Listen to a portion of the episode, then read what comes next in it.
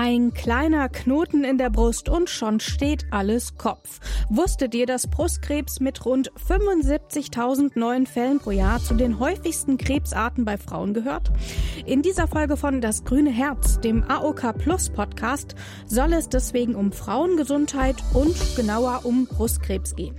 Zuerst aber stelle ich mich vor. Mein Name ist Rabea. Ich sage Hi, herzlich willkommen und Hallo zur zweiten Folge von Das grüne Herz. Das grüne Herz. Der AOK Plus Podcast.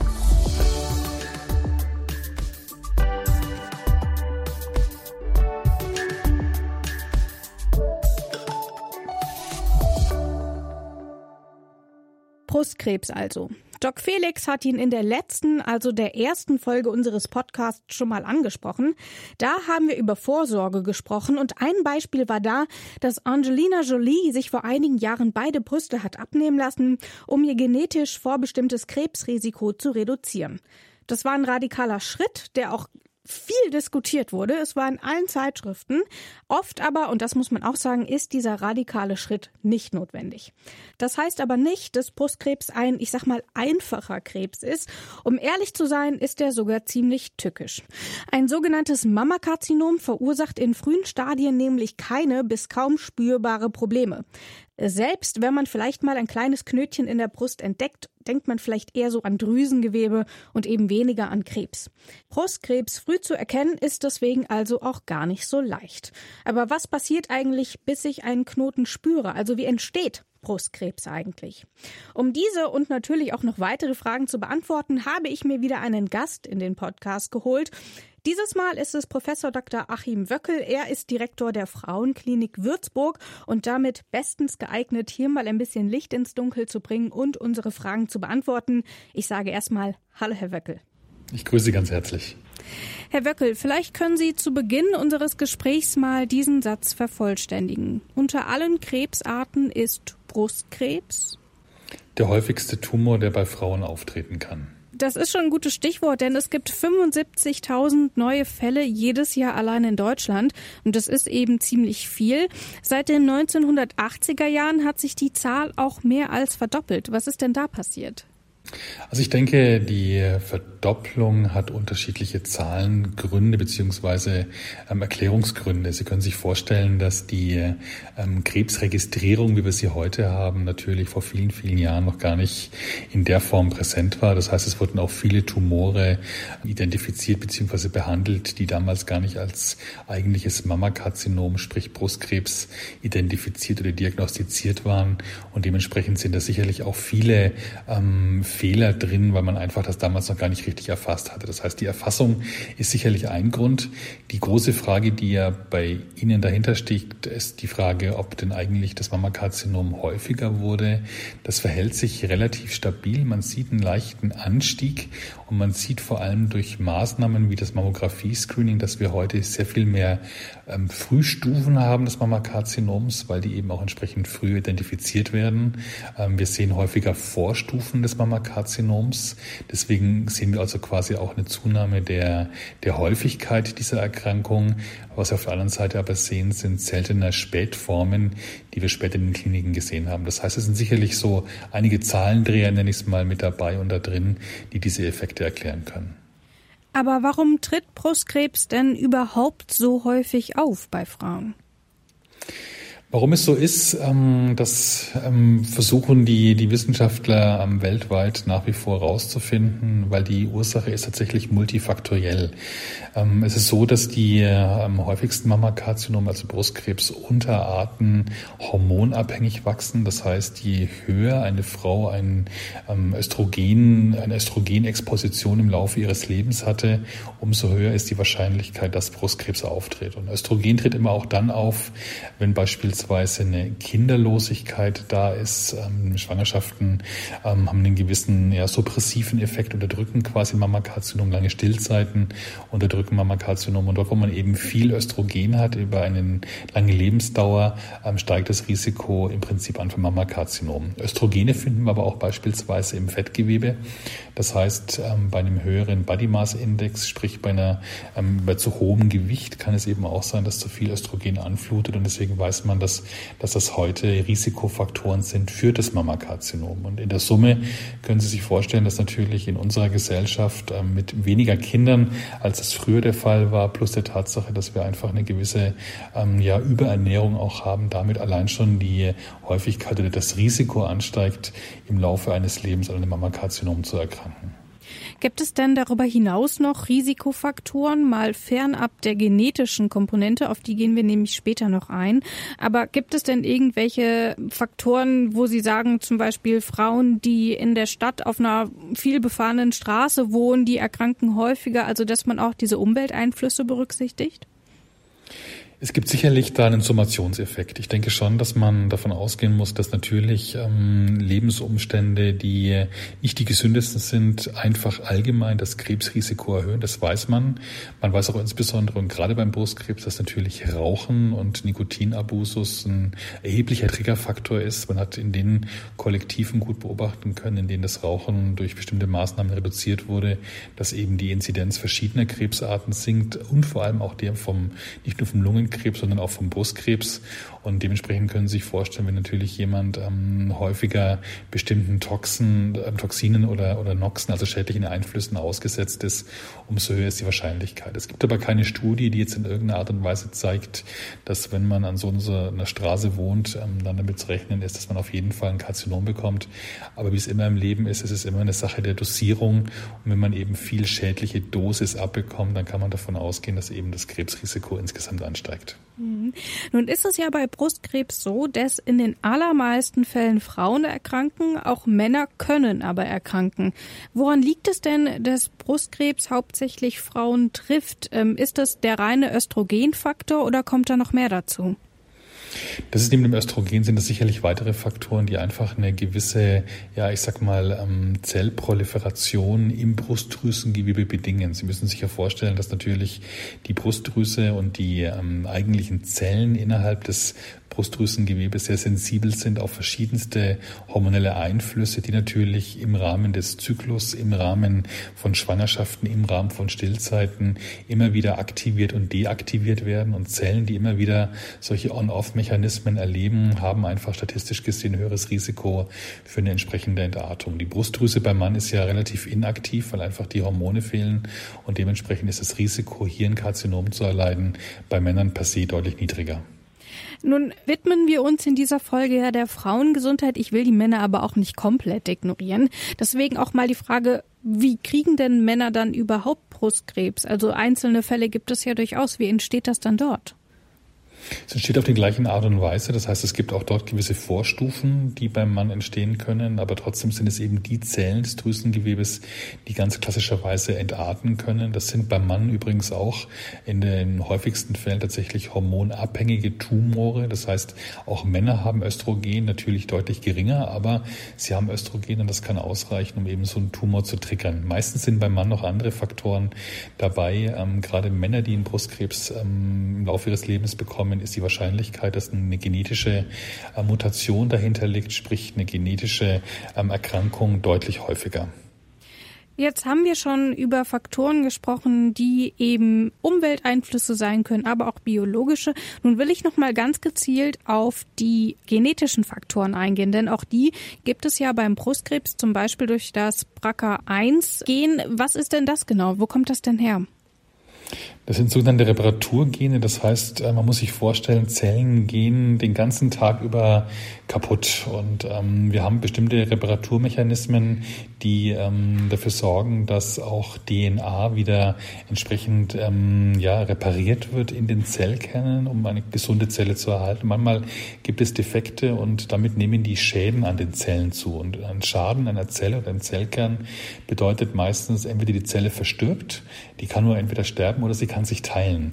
Und ähm, wenn eine Zelle stirbt, dann ist es kein Drama, weil es viele andere Milliarden Zellen gibt, die, die ähm, diese eine Zelle kompensieren können. Wenn sie aber das Signal bekommt, sich zu teilen, fälschlicherweise, dann kann das eine Ursache sein von Krebs. Krebs ist einfach ein ungesteuertes Wachstum von Zellen und deswegen ist es wichtig ähm, zu verstehen, was in den Zellkernen passiert und dort letzten Endes auch Reparaturenzyme näher zu verstehen, die ähm, dafür sorgen, dass diese ähm, On-Off-Mechanismen Mechanismen in einem guten Gleichgewicht sind und eine Störung in diesen Mechanismen kann eben zu einer erhöhten Proliferation und damit zu einer malignen, sprich bösartigen Entartung führen. Das kommt also verhältnismäßig eher noch selten vor. Gerade dann aber ist es wichtig, sich eben regelmäßig untersuchen zu lassen, die Risiken zu kennen und mehr über die potenziell eigene Krankheit zu lernen. Infos dazu gibt's zum Beispiel bei ambulanten Vorsorgeprogrammen für familiären Brustkrebs. Dort könnt ihr euch mit anderen Frauen austauschen, die ebenfalls ein genetisch bedingtes erhöhtes Brustkrebsrisiko haben. Und Infos dazu findet ihr auf den Webseiten der bundesweiten Brustkrebszentren. Dort werdet ihr aufgeklärt, gründlich untersucht untersucht und dann eben auch während der Krankheit betreut, wenn es sein muss. Die AOK Plus übernimmt die Kosten für die Teilnahme an solchen Programmen. Da müsst ihr euch also auch keine Sorgen machen. So, das war jetzt kurz der kleine Infoblock. Jetzt geht's natürlich weiter im Interview. Bevor unsere Hörerinnen jetzt ganz panisch äh, in die Google-Tastatur hauen und gucken, was das für Mutationen sind und ob sie das vielleicht auch haben könnten, welche Faktoren muss man denn da berücksichtigen? Also wann ist es denn sinnvoll, sich auf solche Genspezifikationen äh, beim Krebs testen zu lassen? Und wann sagen Sie, ja, da kann man gelassen sein und das eigentlich weitestgehend ignorieren? Also die Frage kommt eigentlich bei, bei jeder Patientin von uns, die Brustkrebs hat, muss sie sich jetzt Sorgen machen um ihre Töchter. Also was früher überhaupt nicht in den Köpfen drin war bezüglich ähm, möglicher familiärer Ursachen, ist heute sehr gut aufgearbeitet und führt eben genau, wie Sie sagen, manchmal zu einer gewissen ja, Übersorglichkeit. Vielleicht zwei Punkte dazu. Erstens zu Google. Ich sage immer, Dr. Google ist ein ganz schlechter Kollege, weil er sehr unreflektiert und unsystematisch und auch teilweise sehr interessensorientiert bestimmte Inhalte Inhalte vermittelt. Und ich sag mal, der ähm, Laie kann gar nicht verstehen, was für eine Vielfalt an Mechanismen und Therapieoptionen beim Brustkrebs existieren. Und gerade weil das eben so schwierig ist, sollte man unbedingt, gerade auch bei diesen Fragestellungen, dann eben einfach den Experten aufrufen oder beziehungsweise aufsuchen und dann auch gemeinsam mit ihm Konzepte erarbeiten. Es gibt hervorragendes Informationsmaterial, gerade ähm, offiziell zugängliches, was eben ohne Beteiligung Dritter angefertigt wurde, sondern von den Fachgesellschaften aus Leitlinien Richtlinien stammt, wo sehr, sehr verlässliche Informationen drin sind und auf die sollte man sich tatsächlich beziehen. Wir erleben viel, viel Unruhe in den Sprechstunden, weil eben sehr viele heterogene Informationen an Patienten herangetragen werden und da muss man sich so ein bisschen davon frei machen. In Bezug auf Ihre Frage ähm, und die Frage, wann denn eine genetische Komponente in Betracht gezogen werden kann, Antwort in ganz unterschiedlichsten Kombinationen. Vor allem dann, wenn eben vermehrt Krebsfälle in Familien auftreten. Klassischerweise sind das eben Patientinnen, die relativ jung erkranken, wo vielleicht Schwester, Tante, Mutter, Großmutter aus einer Seite der Familie ebenfalls zum gleichen Zeitpunkt, also im gleichen Alter, ähnliche Erkrankungen hatten wie ähm, Brustkrebs oder Eierstockkrebs oder wenn Männer zum Beispiel, das hatte ich vorhin schon gesagt, in den Familien mit dabei sind, da muss man an diese Kombinationen denken. Oder auch bei Mischbildern zwischen Eierstockkrebs und Brustkrebs in den einzelnen Familien. Es gibt aber sehr viel häufiger eigentlich ähm, Konstellationen, wo man das nicht so genau rausfinden kann. Das heißt, die Patientin erzählt dann auf Nachfrage, dass vielleicht der Vater mal irgendwann einen Prostatakrebs hatte, hm, eine Tante hatte vielleicht Brustkrebs, aber erst sehr viel später. Und ansonsten gab es vielleicht noch einen Cousin mit einer Leukämie, wo man sagt, na, vielleicht ist in diesen Familien einfach eine gewisse Häufung, aber man kann es nicht so richtig fassen. Und gerade dann ist es eben wichtig, die Patientinnen dann im ähm, Zentrum zuzuleiten für familiären Brust- und Eierstockkrebs, um genau dieser Fragestellung nachzugehen, weil eben die Genetik da ganz eng mit dranhängt. Wir Hand in Hand mit den Kollegen gemeinsam arbeiten und dann eben die Patientinnen dort auch vorstellig werden. Man macht eine Stammbaumanalyse und aufgrund dieser Analyse mit Spezialisten der Humangenetik dann eben eine Erarbeitung ähm, spezieller Mutationen suchen, um diesen Familien dann auch einen klaren Rat zu geben oder sehr, sehr häufig eben auch eine Entwarnung zu geben und zu sagen, nein, das ist ein sporadischer Brustkrebs in diesem Fall und der wird ganz normal behandelt und ähm, für die Familienangehörigen hat das dann eben keine Konsequenz. Das ist ja auch ganz wichtig. Ja, Sie haben eben gesagt, wird ganz normal behandelt. Und da mache ich doch jetzt mal einen Cut. Wir haben jetzt über die Diagnose gesprochen und über die Risikofaktoren. Jetzt will ich über die Behandlung sprechen. Wie sieht denn so eine ganz normale Behandlung bei Ihnen aus? Also die Brustkrebsbehandlung ist immer multimodal. Man kann sich vorstellen, es gibt zwei Punkte, die man beachten muss. Einmal die lokale Tumorkontrolle. Das ist eine ähm, Kontrolle, wie wir quasi an der Stelle des Tumors uns dort verhalten. Und es gibt die systemische Tumorkontrolle. Das heißt, wir müssen den ganzen Körper einmal beleuchten. Warum ist das so? Wir wissen mittlerweile, dass das Mammakarzinom, der Brustkrebs, eben nicht einfach nur mechanisch zu denken ist im Sinne von der Knoten und die Erkrankung sitzt in der Brust, sondern die Wahrscheinlichkeit, dass einzelne Tumorzellen durch den Körper, ähm, ich sag mal, fluktuieren, mit dem Blut ausgeschwemmt werden, ist sehr, sehr groß. Das heißt jetzt nicht, dass jede Patientin diese Tochtergeschwülze oder Metastasen bekommt, aber es ist ein Zeichen dafür, dass eben auch eine Krebserkrankung eine systemische Erkrankung ist. So wie jede andere Erkrankung, auch wie eine Infektionskrankheit, scheint es einen Einfluss zu haben im gesamten Körper. Und deswegen braucht man bei jeder Patientin diese doppelte Abdeckung. Also einmal die Therapie an der Brust selbst und die Therapie quasi in der Peripherie. Das heißt im Speziellen, die lokale Kontrolle ist immer eine operative Maßnahme. Der Tumor muss entfernt werden. 80 Prozent der Tumore lassen sich heute tatsächlich brusterhaltend operieren. Diese großen Operationen mit Entfernung der gesamten Brust und teilweise auch des Brustmuskels sind glücklicherweise nicht mehr notwendig. In einzelnen Fällen braucht man die mal. Wir versuchen sehr, sehr schonend zu arbeiten und auch im Bereich der Achselhöhle potenzielle Lymphknoten, ähm, die man entfernt und untersucht, auch sehr, sehr schonend zu entfernen und vor allem auch mit sehr, sehr deeskalierenden Maßnahmen. Das heißt, früher war es immer obligat, ähm, tatsächlich ähm, die ganze Achselhöhle auszuräumen, ähm, wenn ein Tumor ähm, im, oder ein, einige Tumorzellen im Lymphknoten gefunden worden sind. Das ist heute nicht mehr der Fall. Das heißt, man versucht sehr, sehr sich zurückzuhalten, um eben wenig Morbidität, sprich Erkrankungen in der Achselhöhle herbeizuführen. Also das ist die, ein Teil der lokalen Kontrolle.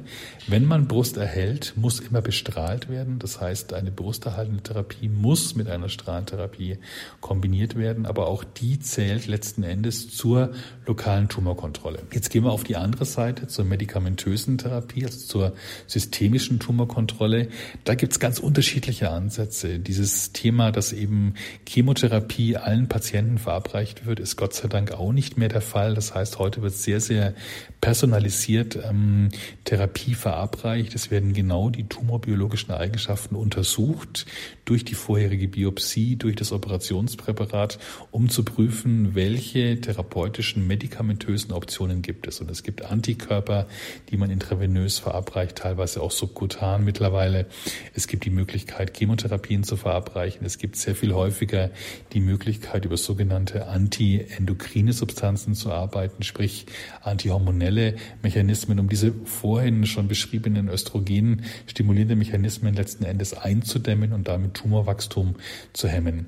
Und was man wichtigerweise wissen sollte oder immer den, den Frauen mitgeben muss, ist, dass man eben beides braucht. Die lokale Tumorkontrolle plus die systemische. Das heißt, wenn mich eine Patientin fragt nach einer brusterhaltenden Therapie, ob sie denn vielleicht nur die Strahlentherapie braucht und deswegen dann keine medikamentöse Therapie, dann ist die Antwort folgerichtig nein, weil man eben tatsächlich beide Felder bedienen muss. Das heißt, es ist aber insgesamt natürlich ein sehr zehrender und auch langwieriger Prozess. Nun ist es ja aber auch gleichzeitig so, Krebs ist Volkskrankheit. Das heißt, es wird auch immer wieder an Methoden geforscht, wie man die Krebsbehandlung verbessern kann, ähm, wie man möglichst wenig invasiv arbeiten kann und so weiter. Ähm, was gibt's denn dort aktuell so für Entwicklungen? Ähm, zum Beispiel eben ja die individualisierte Therapie, eben dass auch mit den Genen gearbeitet wird. was gibt es darüber hinaus noch? Wie funktioniert funktioniert denn Krebstherapie heute mit modernen, neuen Entwicklungen? Also ich glaube, Sie haben einen wichtigen Punkt angesprochen, die allgemeine Therapiestrategie und hatten auch schon angesprochen, dass sich die Therapien verbessert haben, beziehungsweise stetig weiter verbessern. Und mittlerweile muss man sagen, gibt es eben auch Brustkrebsunterarten, die früher prognostisch schlechter waren als andere. Gerade das sogenannte HER2-positive Mammakarzinom, das ist ein bestimmter Rezeptor, ein Wachstumsrezeptor. Wenn der auf den Zellen exprimiert war, noch Anfang der 2000er, dann war die Prognose von diesen Patientinnen schlechter. Mittlerweile Mittlerweile hat man aber den Antikörper für genau diesen Rezeptor entwickelt. Das heißt, man kann sehr zielgenau personalisiert ähm, diese Patientinnen eben therapieren oder ihnen das Angebot machen und weiß von denen, die therapiert wurden, dass die Prognose äh, mindestens genauso gut ist wie bei denen, die vorher diesen Faktor nicht hatten. Das heißt, die Therapie führt dazu, dass sich die Prognose entscheidend verbessert. Und das sind tatsächlich richtige Quantensprünge. Und zwar in, in einer Art und Weise, in der man bei vielen, nicht bei allen, aber bei vielen Unterarten des Brustkrebs tatsächliche Heilungschancen hat. Sprich, dass die Wahrscheinlichkeit, dass Brustkrebs wiederkommt, nicht höher ist als in einer normalen Bevölkerung, um die eben noch kein Brustkrebs hatte. Das heißt, es sind exzellente Therapieergebnisse. Und jetzt geht man eigentlich den Schritt wieder zurück und versucht ähm, zu schauen, wie weit können wir denn Therapien wieder deeskalieren. Sie hatten ja gerade gesagt, Therapien sind belastend, sie sind zehrend, weil sie auch lange dauern. Und jetzt geht es darum zu schauen, vielleicht gibt es ja Patienten, die oder Patientinnen, die eben weniger Therapie brauchen. Insgesamt und damit besser zurechtkommen und trotzdem die gleiche Effektivität haben. Das heißt, das ist eine wichtige Strategie, die wir im Augenblick verfolgen. Und natürlich, sag ich mal, noch effektivere Therapien weiterzuentwickeln, gerade im, im immunonkologischen Bereich, aber auch von ähm, sogenannten Antibody-Drug-Conjugates, also im Prinzip ähm, ebenfalls antikörpervermittelten äh, Mechanismen, die sehr, sehr hochspezifisch arbeiten können und ähm, tatsächlich eine noch höhere Effektivität haben. Diese Substanzen testet man im Augenblick eher beim fortgeschrittenen Brustkrebs, also beim metastasierten Mammakarzinom, aber diese Therapien werden auch zunehmend beim frühen Mammakarzinom mit eingesetzt und ich denke auch, da wird sich in den nächsten Jahren doch nochmal deutliche Therapiefortschritte zeigen, insbesondere bei den Gruppen, wo bisher die Prognose leider immer noch schlechter ist. Wie gut ist denn die Prognose insgesamt bei Krebserkrankungen an der Brust? Das hängt eben davon ab, in welcher Subgruppe Sie genau schauen. Subgruppe heißt, welche tumorbiologischen Eigenschaften es gibt. Wie gesagt, die Hormonrezeptor-positiven, die einfachen Luminal-A-Tumoren, so bezeichnen wir sie, sind Gott sei Dank die häufigeren. Ähm, da erreichen Sie ähm, Heilungschancen von weit über 80, 85 Prozent. Und das ist ja quasi fast die ähm, normale gesunde Population, die man sonst auch hat, wenn man überlegt, dass jede zehnte Frau, sprich 10 Prozent ähm, bis 12 Prozent, sowieso im Laufe ihres Lebens Brustkrebs bekommen. Andere Tumore wie das triple-negative Mammakarzinom, ähm, was gerade bei häufig, häufiger bei jüngeren Frauen auftritt, hat eine schlechtere Prognose, aber auch da muss man eben genau prüfen und, und schauen, in welchem Stadium es ist, in welchen einzelnen Therapieoptionen es gibt. Und ähm, auch da sehen wir ähm, sehr, sehr gute Langzeitverläufe mittlerweile durch, vor allem durch die entsprechenden ähm, effektiveren medikamentösen Therapien, die wir gerade in den letzten Jahren entwickelt haben. Trotzdem, selbst wenn man am Ende den Krebs besiegt durch ähm, die Therapien, hat es natürlich auch noch mal ganz andere Nebenwirkungen. Gerade eben zum Beispiel bei einer Chemotherapie oder bei einer Bestrahlung. Das Infektionsrisiko steigt, ähm, man ist schmerzanfälliger, man leidet unter Übelkeit. Und gerade bei Frauen ist auch immer eine Sorge, dass sie durch diese Therapie ähm, durch die sie dann den Krebs überleben, später keine Kinder mehr kriegen können oder auch nicht stillen dürfen. Wie schätzen Sie denn diese ähm, Gefahr ein? Ist das tatsächlich eine berechtigte Angst? Nein, es ist keine berechtigte Angst. Also letzteres nicht. Ähm, gerade mit dem Stillen ist es manchmal so, dass zum Beispiel nach einer Brustbestrahlung tatsächlich die betroffene Brust ähm, keine Milch mehr produziert. Das ist richtig, aber es kann auf der anderen Seite, also kontralateral, sprich die gesunde Seite, kann und sollte auch gestillt werden. Und man weiß zum Beispiel auch, dass gerade das Stillen unter anderem auch einen sekundär präventiven Effekt hat, sprich die Wahrscheinlichkeit ähm, für ein neues Mammakarzinom tatsächlich damit nochmal deutlich zu, zu senken. Also das sollte man sogar fördern und das funktioniert.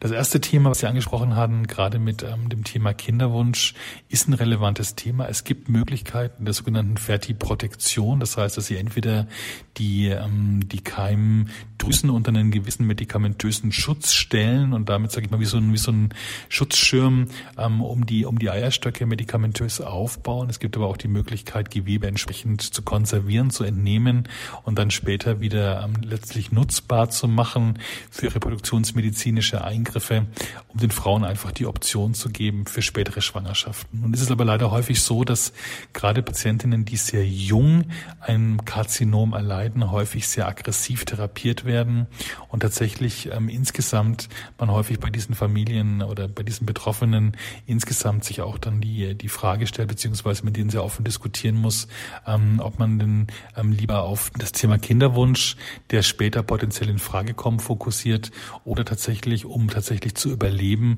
ähm, eine aggressivere Therapie in, in Kauf nimmt. Und manchmal ist es dann eben doch so, dass beides in der Kombination leider so nicht zu haben ist und man das auch offen besprechen muss mit den Patientinnen. Das heißt, es ist einfach so, dass Patientinnen, die eine Chemotherapie bekommen haben und im reproduktiven Alter sind, trotz aller Maßnahmen einfach ein geringeres Risiko haben werden, in ihrem Leben zu einem, zu einem eigenen Kind zu kommen, ähm, versus denen, die eben keine Chemotherapie hatten, trotz aller Maßnahmen. Wir verbessern die stetig und ich bin da auch optimistisch, aber trotzdem hinterlässt so eine Therapie einfach ihre Spuren. Hm. Nun ist es ja aber auch so, wenn wir quasi noch mal ganz an den Anfang zurückspringen, gar nicht an wie entsteht Krebs und ähm, wie behandle ich den Krebs, sondern wie verhindere ich, dass ich überhaupt an Brustkrebs erkranke. Stichwort Vorsorge. Dort gibt es ja bekannte Beispiele, wie zum Beispiel Angelina Jolie, die eben auch eine Genmutation in der Familie hatte und dann hat sich Angelina Jolie beide Brüste vorsorglich abnehmen lassen, ähm, um eben gar nicht erst äh, die Gefahr zu laufen Verlaufen Brustkrebs zu bekommen. Mhm. Ähm, würden Sie denn diese radikale Maßnahme überhaupt empfehlen oder ist es doch eine eine, nur für einen sehr, sehr geringen Anteil der Frauen tatsächlich relevant. Korrekt. Ich denke, der, der geringere Anteil profitiert tatsächlich von diesen präventiven Maßnahmen eben dann, wenn in diesen Familien genetische Defekte nachgewiesen sind. Angelina Jolie hatte ein Lebenszeitrisiko von, von über 60 Prozent im Laufe ihres Lebens Krebs zu kriegen. Und ähm, das kann durchaus eine Entscheidungsdeterminante sein, zu sagen, nein, ich will mit diesem Risiko nicht leben und lass mir die Brust entfernen. Der Großteil der Frauen braucht das alles nicht. Das heißt, ähm, die Frage, was kann man selbst tun? Man kann gesund leben, man kann sich gut bewegen, man kann gut schlafen, man sollte sich gut ernähren. Das sind Faktoren der allgemeinen gesundheitlichen Prävention, bei der man auch weiß, dass sie das Brustkrebsrisiko insgesamt senken können. Wie gesagt, Risikofaktoren ausschalten, ähm, nicht rauchen, ähm, versuchen, wenn man es hat, natürlich auch, wenn man Kinder hat, versuchen, möglichst zu stillen oder lange zu stillen. Das sind präventive Effekte, die man entsprechend entsprechend ähm, selbst durchführen kann. Und natürlich die normale Vorsorge. Das heißt, bis zum 50. Lebensjahr ähm, wird, der, wird der Frauenarzt, die Frauenärztin entsprechend untersuchen und das auch ähm, evaluieren durch Untersuchungen, durch Ultraschalluntersuchungen. Und ab dem 50. Jahr, am Lebensjahr gibt es dann eben die Früherkennung in Deutschland, sprich alle zwei Jahre Mammographie, wo wir eben tatsächlich positiv Effekte sehen. Wir sehen viele, viele, viel mehr Früh Frühstufen als vorher. Das ist, sage ich mal, erstmal erschreckend, weil man sagt, okay, jetzt haben wir auf einmal ja doch mehr mehr. Das ist für die Frauen natürlich auch ähm, erschreckend, aber ähm, es gibt ja nichts Besseres, als so ein frühes Karzinom rauszufiltern, weil dann eben die Heilungschancen erheblich besser sind. Und darum geht's, dass man genau diese, diese Screening eben auch nutzt. Es ist immer wieder auch kontrovers diskutiert in den Medien, weil man sagt, Mensch, braucht man denn wirklich so viel Screening, um dann am Ende tatsächlich einen Effekt zu haben? Man kann ungefähr sagen, Sie müssen 1000 Frauen mammografieren, um wahrscheinlich maximal sechs in, in den älteren Altersgruppen bis acht Frauen vom Brustkrebsbedingten Tod ähm, zu bewahren. Und dann kann man natürlich sagen, Mensch, lohnt sich das? Tausend Frauen müssen gescreent werden, um Sex zu retten. Meine Antwort ist ganz klar, ja, natürlich lohnt sich das, denn der Aufwand für die Mammographie ist relativ gering, auch wenn es eine etwas unangenehme Situation ist, weil die Brust in so eine ähm, Vorrichtung eingespannt wird. Das ist für viele Frauen schmerzhaft, aber ich denke, der, der Benefit zahlt sich aus und das sehen wir in den nächsten Jahren auch noch über viele Datensätze, die, die derzeit ausgewertet werden. Also das sind die präventiven Maßnahmen, Vorsorge, Früherkennung, Selbstabtastung, haben wir noch gar nicht genannt. In diese Richtung kann man denken, diese extremen Maßnahmen tatsächlich wie einen präventiven Eingriff, die nur bei einer sicherlich nachgewiesenen genetischen ähm, Alteration. Ja, Informationen zum Selbstabtasten gibt's dann natürlich auch auf der Webseite der AOK Plus für alle, die sich dort noch mal ein bisschen informieren wollen und das eben auch regelmäßig selbst zu Hause machen wollen, findet man eben dort dann auch hinreichend Informationen, wie man es eigentlich genau macht. Nun habe ich unser Interview gestartet mit einem Satz, den Sie vervollständigen sollten. Ähm, und ich ende das Interview auch mit einem Satz, den Sie vervollständigen sollen. Wenn ich als Frau an Brustkrebs erkranke, dann gibt es viele, viele Möglichkeiten, Unterstützung zu bekommen um effektive Hilfe zu erhalten und eine aussichtsreiche Therapie ähm, verabreicht zu bekommen. Und ich denke, die wichtigste Botschaft für diejenigen, die im Laufe ihres Lebens von Brustkrebs betroffen sind, ist es ähm, tatsächlich, sich gut zu informieren, sicherlich auch bei Ihnen ähm, entsprechendes Informationsmaterial mit, mit einzufordern, eine gute Beratung ähm, durchführen zu lassen. Brustkrebs ist in den allermeisten Fällen kein Notfall, nicht voreilig irgendwo handeln, sondern sich dort behandeln auch lassen, wo, wo sie ein gutes Gefühl entwickeln. Und ähm, wie gesagt, die Therapien, die wir heute anbieten können, unseren Patientinnen, sind hocheffektiv und ähm, führen in, in einem Großteil der Fälle zu einer Heilung. Sie hatten es vorhin gesagt, mit einer gewissen ja, Therapiezeit, die belastend ist, aber ähm, der Großteil der Frauen kommt durch diese Zeit gut durch mit einer guten Begleitung. Und ähm, ich will einfach ein positives Signal aussenden, dass es eine Erkrankung ist, die heute gut steuerbar und gut kontrollierbar ist. Das ist doch ein positives Ende, das auch ein bisschen Hoffnung macht, auch für alle, die schon an Brustkrebs erkrankt sind. Das sagt alles Professor Dr. Achim Wöckel von der Frauenklinik Würzburg. Haben Sie vielen Dank. Ich danke Ihnen ganz herzlich. Klar, ihr könnt euch das sicherlich gar nicht alles merken, was wir hier jetzt angeschnitten haben, aber keine Sorge, natürlich gibt's auch Tipps, wo ihr euch nochmal genauer informieren könnt, gerade auch bei eurer Gesundheitskasse der AOK Plus. Zuallererst, und da sind wir wieder bei unserer letzten Folge, geht zur Vorsorge. Die AOK Plus bietet Frauen über 30 die Brustkrebsfrüherkennung bei Frauenärztinnen und Ärzten an. Einmal jährlich, geht ganz flott und tut auch nicht weh. Und ihr könnt eure Ärztin oder euren Arzt dann auch nochmal fragen, wie ihr am besten zu Hause vorsorgen könnt, also wie man die Brust eigentlich richtig abtastet. Das hat dann weniger mit erotischem Gefummel zu tun, sondern eben wirklich mit Präzision. Von daher ist es wichtig, sich dort nochmal ein bisschen anleiten zu lassen, damit man dann, sollte es mal der Fall sein, auch kein Knötchen verpasst. Dann seid ihr also auf der sicheren Seite. Und natürlich könnt ihr auch ganz individuell vorsorgen. Die AOK Plus bietet dazu ganz unterschiedliche Maßnahmen an. Zum Beispiel, um mehr Bewegung in den Alltag zu bringen, Gewicht zu reduzieren oder einfach gesünder zu essen. Ähm, das schadet ja auch fernab der Brustkrebsrisiken nicht. Von daher könnt ihr euch dort informieren. Wo könnt ihr euch informieren? Auf jubel.de, also Y-U-B-L-E jubel.de. Dort könnt ihr die Maßnahmen direkt raussuchen, was euch am besten gefällt und dann auch buchen. Die AOK Plus übernimmt dafür die Kosten.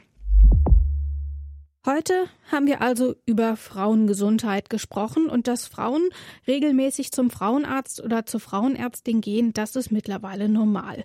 Wir reden immer offener darüber, wir gehen dort total selbstverständlich hin und es gibt immer weniger Tabus, was den Frauenarzt oder den Frauenärztinnenbesuch angeht. Ein Satz, den ich allerdings noch nie gehört habe, ist, ich war gerade beim Urologen und habe mir mal die Prostata untersuchen lassen. Safety first. Warum habe ich das noch nicht gehört? Männer gehen viel seltener zur Vorsorge als Frauen und dort gibt es immer noch einige Tabus, die wir Frauen mittlerweile schon ein bisschen aufgebrochen haben.